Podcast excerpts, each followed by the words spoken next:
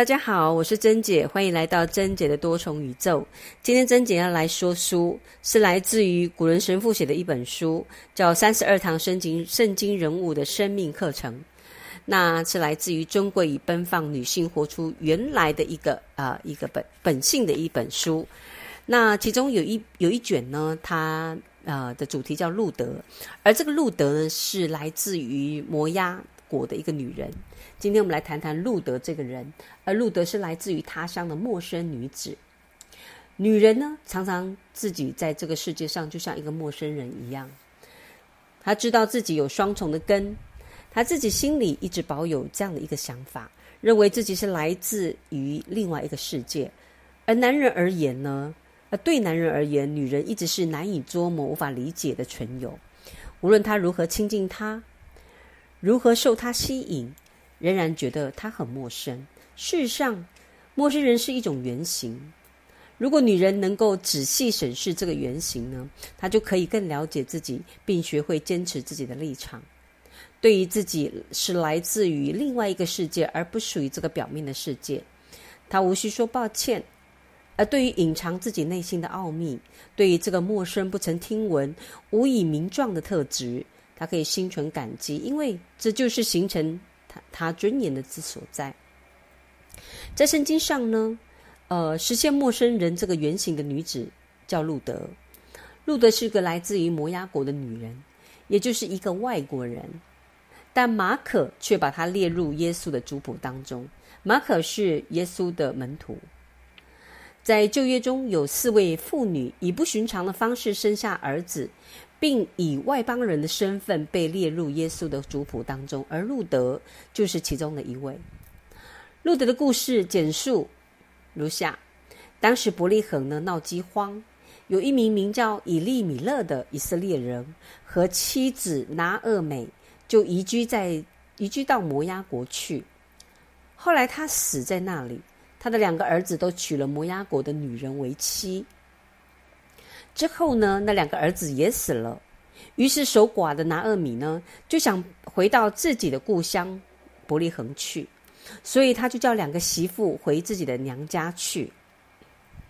但这两位年轻的媳妇呢都舍不得离开他，在拿厄米一再催促下呢，其中一位媳妇叫做尔尔巴，终于决定回家去了。尔尔巴陪着他们走到边界，走到他能力所及之处。但路德呢，却越过了边界，往新的机会去走。他不愿离开拿尔米，就对他说：“请不要叫我离开你，让我跟你一起去吧。你到哪里，我也到哪里；你住哪里，我也住哪里。你的民族就是我的民族，你的上帝就是我的上帝。你死在哪里，我也死在哪里，葬在哪里。”这个记录在路德记一章十六到十七节。于是呢。他就来到了一个陌生的环境，并以外国人的身份在那里落脚，希望自己有一天也埋葬在这个陌生的国度里。但即使他感受到婆婆的亲近，也愿意接受她的传统，路德仍旧是一个外邦人。这两个女人来到了伯利恒，也就是这个拿尔米的娘家，那里住着伊利米勒一位亲戚博阿斯，名字叫博阿斯。他是一位享有至亲义务的亲人。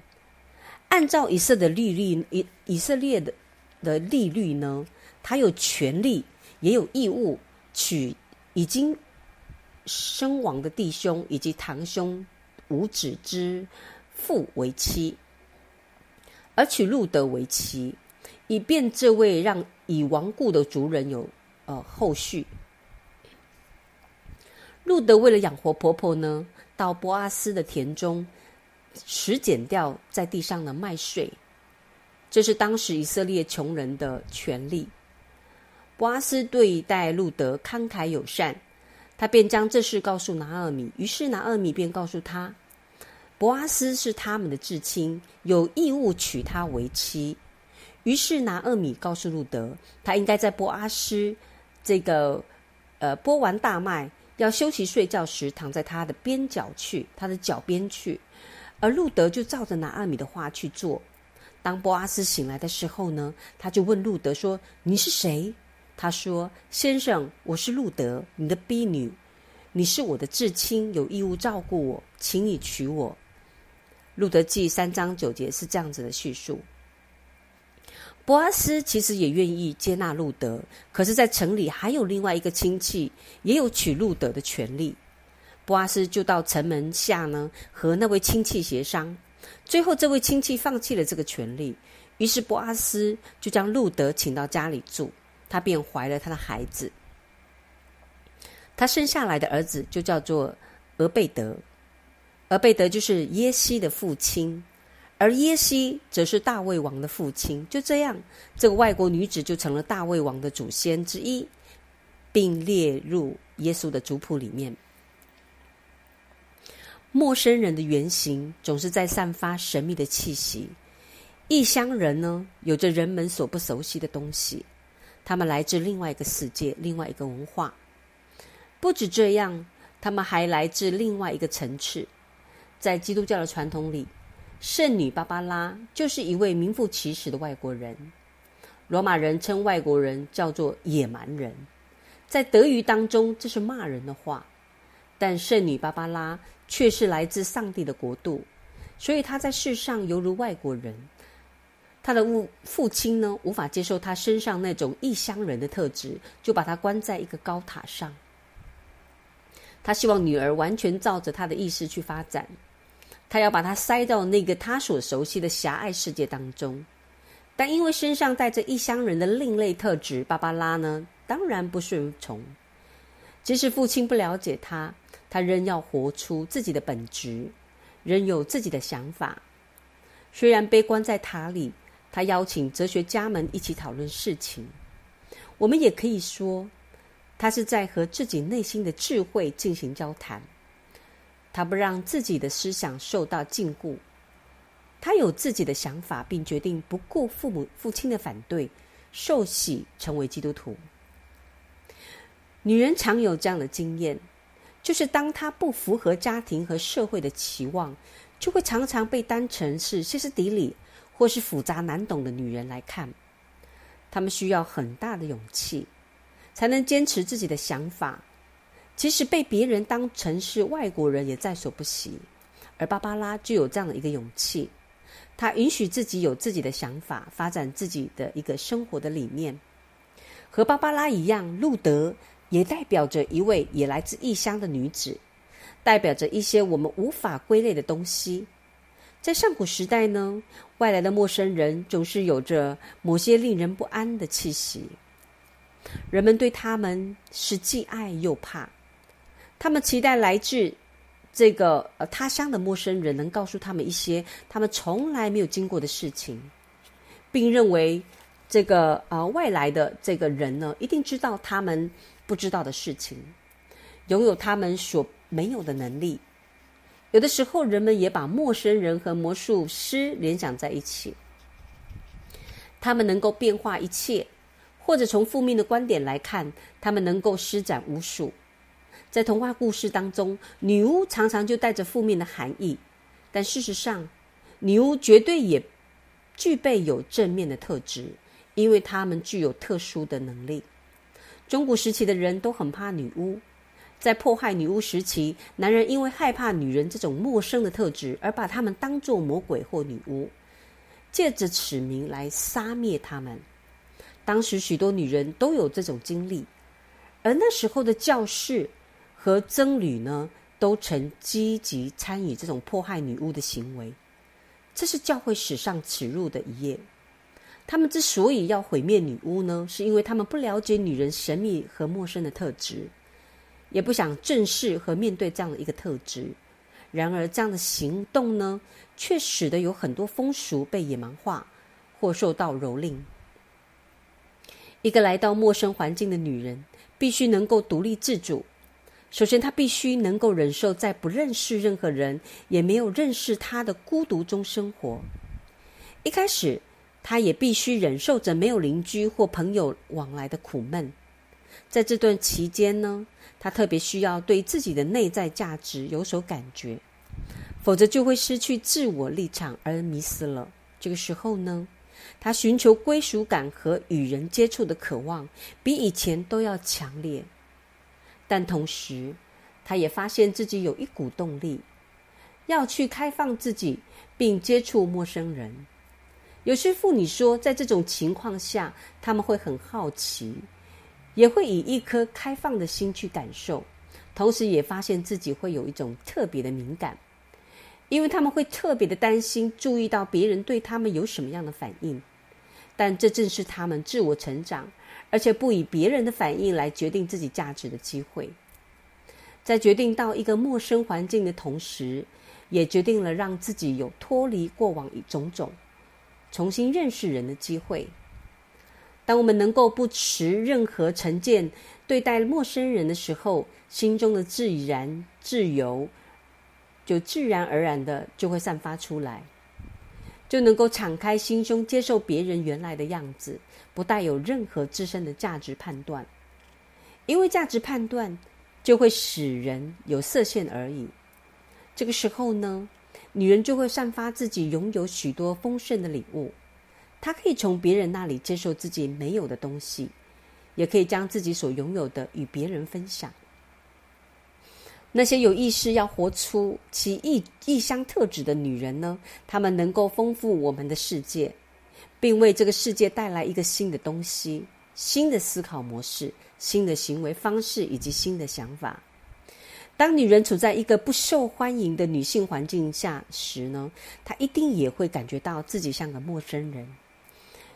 越来越多的女人发现，她们女性的表达方式并不受教会的欢迎。也必须迎合男人的标准，在这种情况下，许多女人选择默默的离开，但有些女人却希望把她们能够将她们的女性活力带进这个教会里面。她们并不想推翻男性的特质，只想把女性特质和男性特质同时呈现，让两性能够更和谐的相处。虽然参与教会活动并担任义务工作的大多数女是女性，但是长久以来，教会已变成了是以男性为主轴的团体。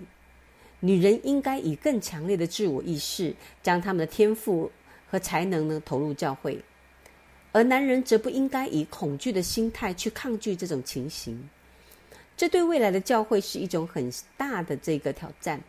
只有这样，男人和女人才能在教会内相辅相成。早期的教会在耶稣的门徒当中呢，对于让女性在教会中担任重要职务，完全没有任何顾虑。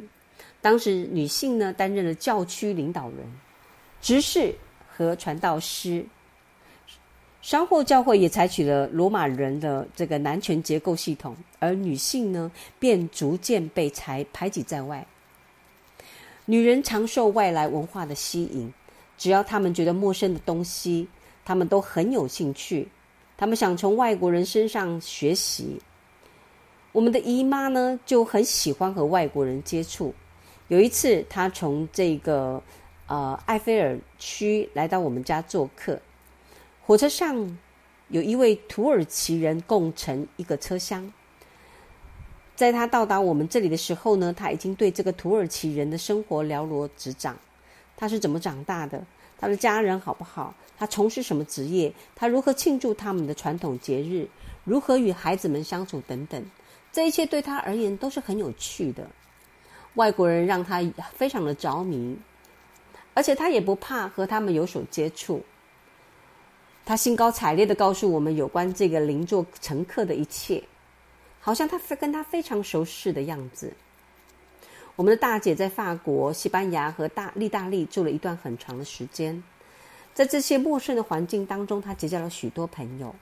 这些朋友呢，也常来到我们家做客，而母亲总是很专注的和他们聊天。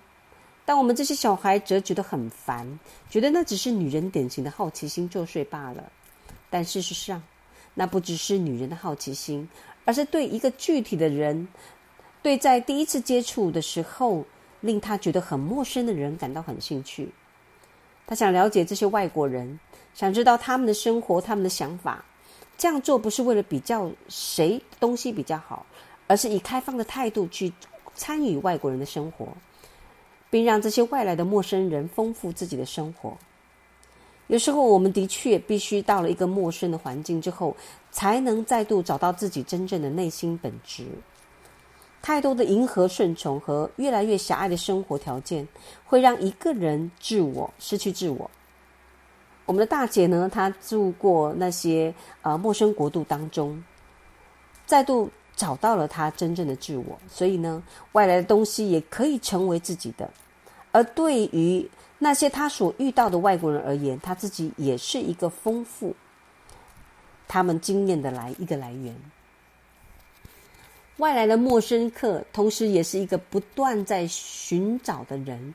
今日的女性一直在寻找找真正的自我认可，她们觉得自己不能只一味接受男人的思考模式，于是开始上路寻找属于自己的同认同。在这过程当中呢，有些女权主义者认为太过于专注于寻求与男性的对立，反而让自己呢在寻找过程中受到男性的左右。和以前相比，今日女性有比较大的自由去寻求自我认同。女性常常在生活当中呢寻找心中最深的渴望，她们寻求真理以及她们内在的本色。但许多男人却看不起女人这种寻找自我的行为，他们只想把女人呢塞到他们符合期望的狭隘框架当中，然后才又责怪女人变得和当初结婚时不一样。女人寻求自我的行为让男人没有安全感，他们宁可女人停留在当初的状况。当女人对目前的生活感到不满意，而想要开始寻找自我的时候。那个在结婚当时比较坚强，而且给予女人力量的男人，却变得无法接受这个事实。他们希望自己的女人还是跟以前一样比较好，不希望他们有任何的进步和发展。这样如此一来，他们也不得不发展自己，让而这件事情让男人非常的恐惧。那些不断寻找自我的女人，也启动了与男人之间的关系变化。他们已经无法从旧有的东西获得满足，虽然女人会在内心保留某种东西，但他们也了解要寻找某些新的东西。